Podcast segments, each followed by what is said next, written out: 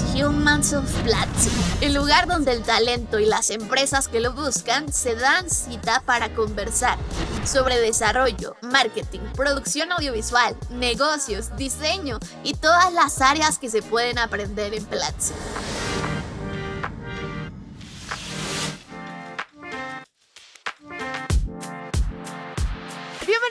O bienvenidas a Humans of Platzi. En este podcast conocemos las historias de todos los que hacen posible la educación en Latinoamérica. Y esta vez estoy muy feliz porque estoy entrevistando a un estudiante increíble. Él es Andrés Cristancho, pero le gusta que le digan Crispy, así que así le vamos a llamar en este podcast. Bienvenido Andrés, ¿cómo estás? Bien, muy bien, contento, la verdad, agradable estar acá y pues uno no se imagina estar estudiando en Platzi de repente y que dentro de unos meses estés acá. O sea, es algo que uno no entra en los cálculos. ¿Hace cuánto tiempo que conociste Platzi, Andrés?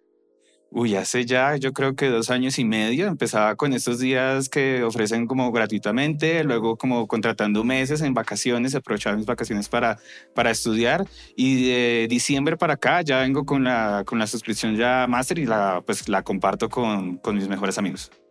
Cuando estaba investigando un poquito de ti, Andrés, me emocioné un montón porque tú vienes del mundo de la comunicación, vienes del mundo del periodismo y te encontraste con Platzi como una posibilidad de aprender más de tecnología y de nutrir eso que ya hacías un poco hablando de SEO, que fue esta habilidad también que adquiriste en Platzi y que te permitió llevar tu trabajo al siguiente nivel. Pero antes de ir por allá, pues empecemos por el inicio, empecemos por los orígenes.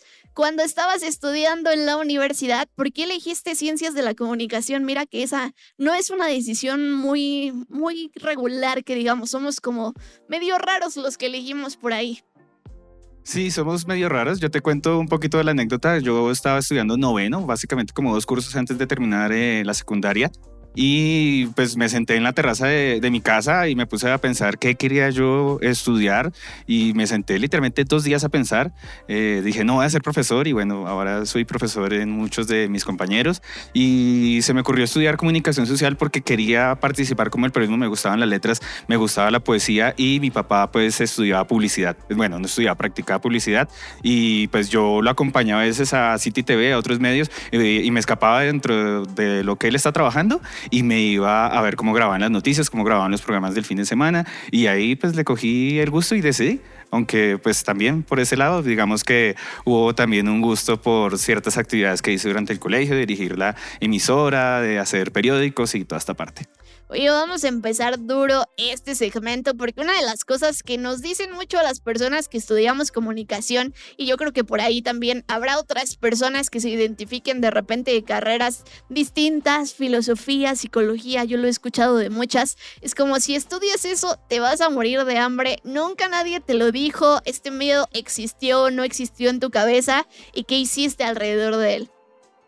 Pues mira que tal vez sí existió desde, desde el primer comienzo, porque pues incluso tuve que estudiar bastante en el colegio. Fui el mejor ICES de mi colegio en su momento, lo que me permitió acceder a una buena beca. Entonces de inmediato como que puse mi empeño en que sabía que iba a ser un camino complicado, un camino que iba a exigir ciertas responsabilidades.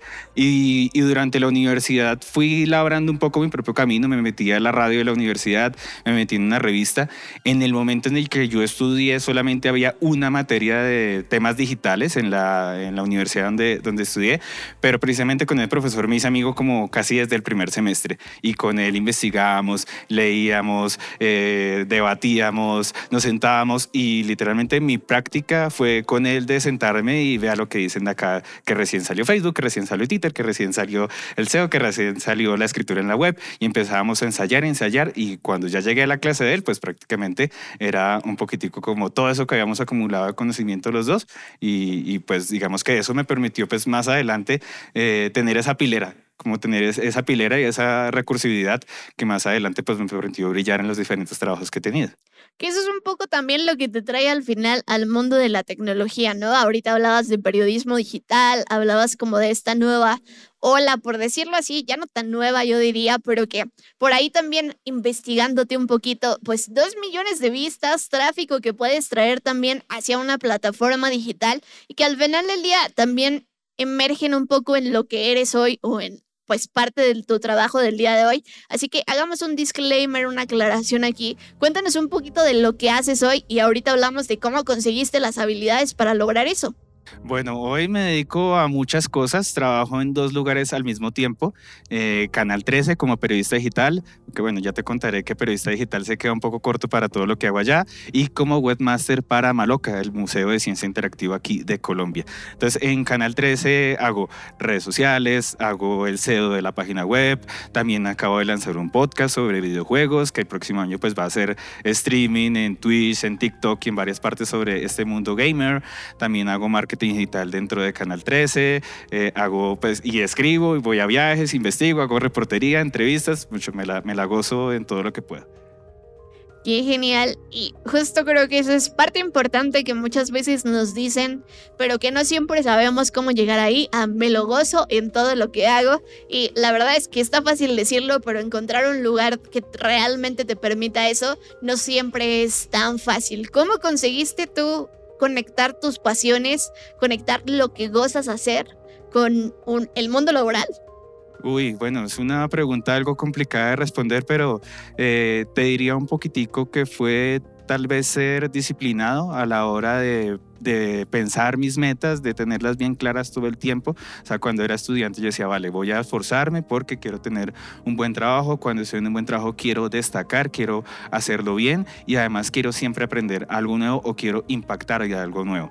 Entonces siempre he estado en lugares que son pequeñitos. O sea, digamos, estuve, mi primer trabajo fue en Radio Nacional cuando apenas estaba empezando el, el área digital. En Canal 13 también inauguramos el área digital. Entonces, eh, que todo lo vayas armando tú eh, como con la curiosidad de lo que vas conociendo un poquitico, cuando empiezas, listo, generemos tráfico, entonces no, generamos en algún momento para decirte una cifra, en Canal 13, eh, cuando yo llegué eran apenas 350 mil usuarios que llegaron el año y para 2020 llegamos a los 13 millones. Entonces, digamos que era duplicar y duplicar y esa emoción de, de, siempre superar los retos es algo que, pues, que siempre me ha animado. Entonces, como que he dado con personas buenas, por ejemplo, mi jefe Álvaro Campo, que es como, ahorita en Canal es como, haga, haga, ¿sí? Haga y, me permite hacer muchas, muchas de esas cosas porque varias terminan siendo, terminan siendo como un éxito. A la gente le gusta, a pesar de que en el papel no sean como lo más, lo más eh, ortodoxo, pero me dice, hágale. Entonces, a veces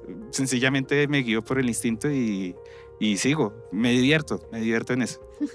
Guau, impresionantes los números que nos acabas de decir ahorita. Y hablemos un poco de el aprendizaje o las herramientas que te permitieron llegar a esos números, porque en realidad estamos hablando de que exponenciaste el crecimiento de visitantes que podían tener en Canal 13, o sea, hace rato dijiste más de 10 veces, muchas más de 10 veces en realidad, con los números que nos compartiste ahorita. Entonces, una de las herramientas fue SEO. Cuéntanos cómo aprendiste de esta herramienta y qué otras herramientas has obtenido en el camino para lograr esos resultados. Pues mira, con el SEO lo venimos descubriendo porque, claro, cuando llegamos invertimos en una nueva página y la preocupación era, ah, no llega la gente, no llega, no, o sea, hacíamos artículos supremamente excesos, investigativos, eh, crónicas y nadie nos leía, o sea, era mucho más el gasto del tiempo que lo que la gente entraba en nuestra página. Entonces eso nos hizo preguntar ciertas cosas. Justamente llegó el, el Mundial de Rusia y dije, bueno, el fútbol le gusta a la gente, es algo que, que impulsa tendencias cuando sucede y, y pues empecé a hacer que el calendario, que la eh, puya para las apuestas del mundial, empecé que a qué horas juega tal partido, a qué horas es la final. Entonces como que eso nos permitió, teníamos 1.100, 1.500 usuarios al día y eso, ¡pum!, subió a 20.000, 25.000 usuarios al día. Entonces nos pegamos un susto grande porque decíamos, ok, vale, ¿en qué momento se acaba el mundial? Y chao. ¿Sí? Se fue los 15 minutos de fama, entonces empezamos, no, que llegó Tour de Francia y también nos fue bien. Y poco a poco empezamos a descubrir que eh, esas preguntas tarea, esas preguntas acerca de las tendencias, eh, empezaban como a, como generar tráfico, ¿cierto? Entonces descubrimos que los hacks de vida, o sea, cómo eh, cuidar tu celular, cómo cuidarte, por ejemplo, del ciberacoso, cómo, cómo hacer ciertas cosas, la gente se los preguntaba y y cuando, bueno, empezamos a decir, listo, vale, responder preguntas es una buena práctica en nuestra página web. Y fue ahí cuando me dijeron, bueno, ya eso estaba, usted ya va tres meses haciendo esto, eh, enséñanos. Y fue cuando, bueno, ¿qué es, ¿qué es, lo que estoy haciendo? Y empecé a consultar y ya me, me dijeron, listo, vale, estás haciendo SEO. Y fue ahí donde, listo, vale, ¿dónde puedo aprender más de esto para enseñarlo bien? Eh, porque eso es algo supremamente clave. Uno aprende en la medida en que uno puede enseñar. O sea, eso siempre lo he tenido muy, muy, muy claro, porque el, el, hecho de no solamente hacerlo, sino que otras personas también puedan hacerlo, es lo que ha, ha afianzado ese conocimiento. Entonces, la, nació de una preocupación de qué vamos a hacer el mes siguiente y pues ya llevamos ya más de tres años, cuatro años en el que pues nos va bien en eso y, y pues en el que estamos sencillamente incrementando esas búsquedas también en, en pandemia y pues nos empezamos a preguntar qué se pregunta la gente hoy y tratar desde Canal 13 dar una respuesta útil o positiva o de utilidad para la gente. Genial. Además de las herramientas, dos cosas que son fundamentales muchas veces cuando intentas aprender algo nuevo es número uno, sacarle tiempo y número dos, creo que también muchas veces el tema del dinero. O sea, muchas veces te toca como pagar por contenido, te toca ir a buscar libros, a lo mejor como hacerte de materiales también. Y sé que esta historia también fue un poco ríspida en tu caso de, ok, ahora ya descubrí que puedo aprenderlo en Platzi, pero la verdad es que no te quedaba fácil como a lo mejor acceder a la suscripción tan rápido. Por ahí leí que tenías tres trabajos y que con esos tres trabajos pagaste esa suscripción. Así que cuéntame un poquito, pues, ¿cómo le haces cuando no hay recursos para sacar los recursos? Y en tu caso, tres trabajos, ahí estamos hablando de mucha inversión de tiempo también. Eh, bueno, con respecto a los recursos, ser muy disciplinado, digamos que una de las razones también por las que ingresé a, a, Platzi fueron los cursos de educación financiera. O sea, fue algo que dije, ok, vale, no es la primera vez, tengo, si gano bien, tengo que aprovechar esos recursos y tengo que invertirlos de, de manera correcta, ya sea en conocimiento, ya sea en, en, en cosas que me sean útiles, ya sea para presentación personal, ya sea un micrófono para grabar un podcast. O sea, pensando en las metas de qué manera me organizo financieramente y no, pues me voy, o sea, no es como hoy gano bien y listo, vale, hoy viernes nos vamos y de farra, no, sino que, ok, vale, esto te va a traer utilidad y precisamente esos cursos de, de con Liliana Zamora, con mucho, esos cursos de, de la Escuela de Finanzas para mí fueron muy, eh, muy útiles. Entonces fue eso, fue como manejar presupuestos, ser disciplinado en los, que, en los gastos, anoto cada cosa que gasto y con eso sé en qué, en qué se me van los recursos, en qué se me va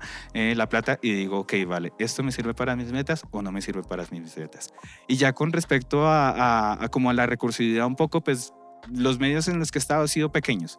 Entonces, nunca había recursos para una herramienta SEO, nunca había recursos para un editor de video, nunca, nunca había recursos para nada. Entonces, el ingenio de descubrir ciertas herramientas eh, gratuitas que las hay en Internet y empezar a cacharrearlas, empezar, bueno, aquí yo, yo, llamo cacharrear todo el tiempo, eh, que empezar a descubrir por qué se mueven, empezar a descubrir por qué hacen esto, eh, te permite después, cuando ya tienes las herramientas profesionales, entender la naturaleza y el sentido de cada una.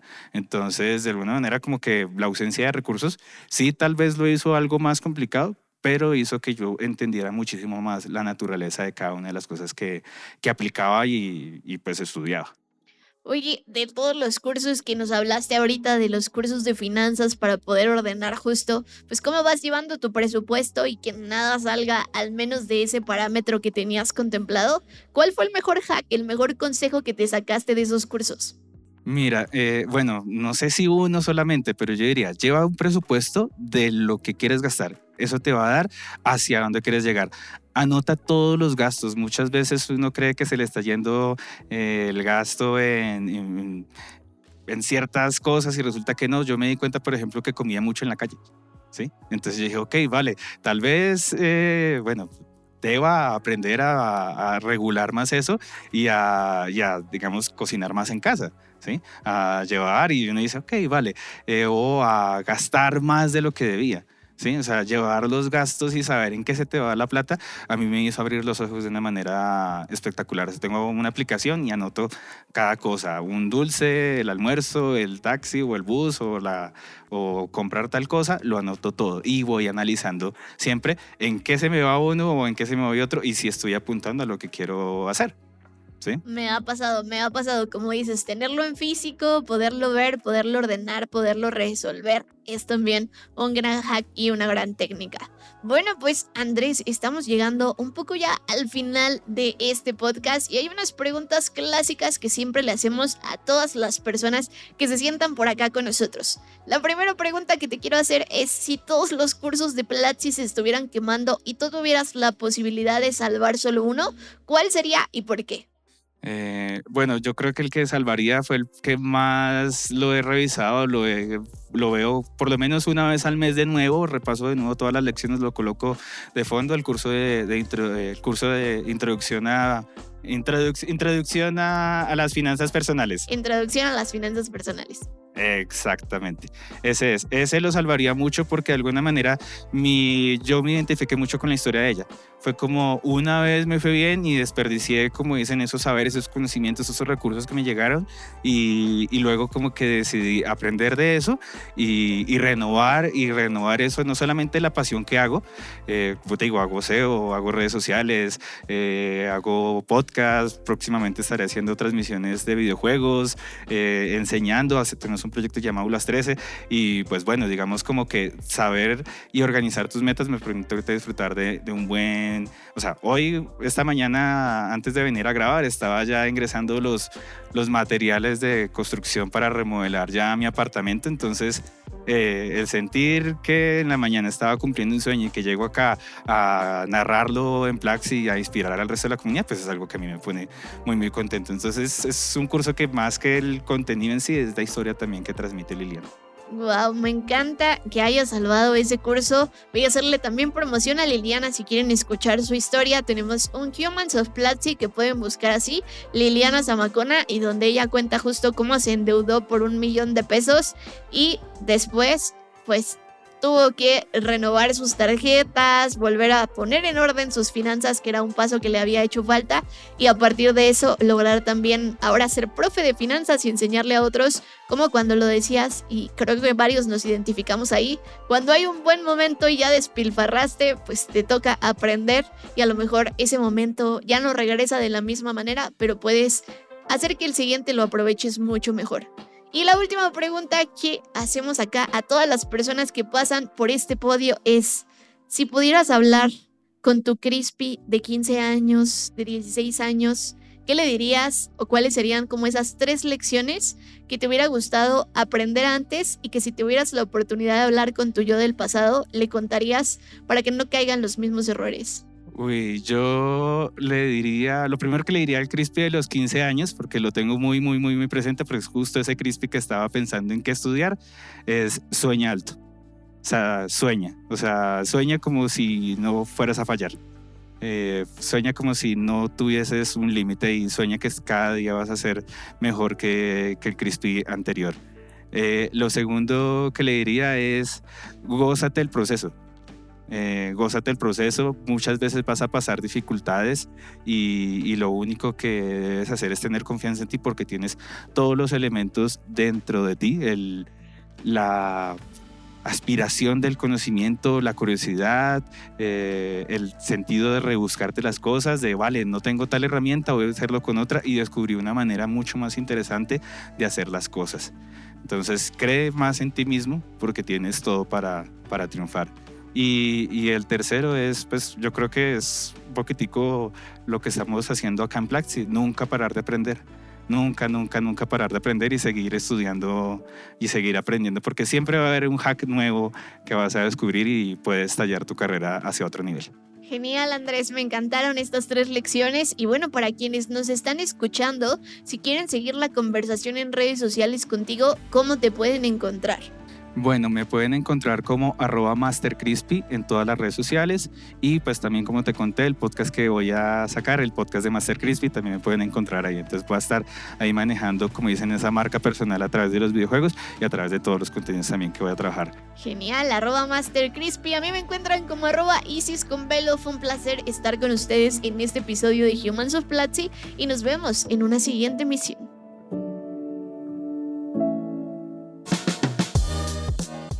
Es un podcast de Platzi, la plataforma de educación profesional efectiva. El diseño sonoro y la edición de audio son de Jorge Andrés Torres y la dirección y edición de contenido son de Valeria D'Amato. En la voz, Isis García. Gracias por escucharnos.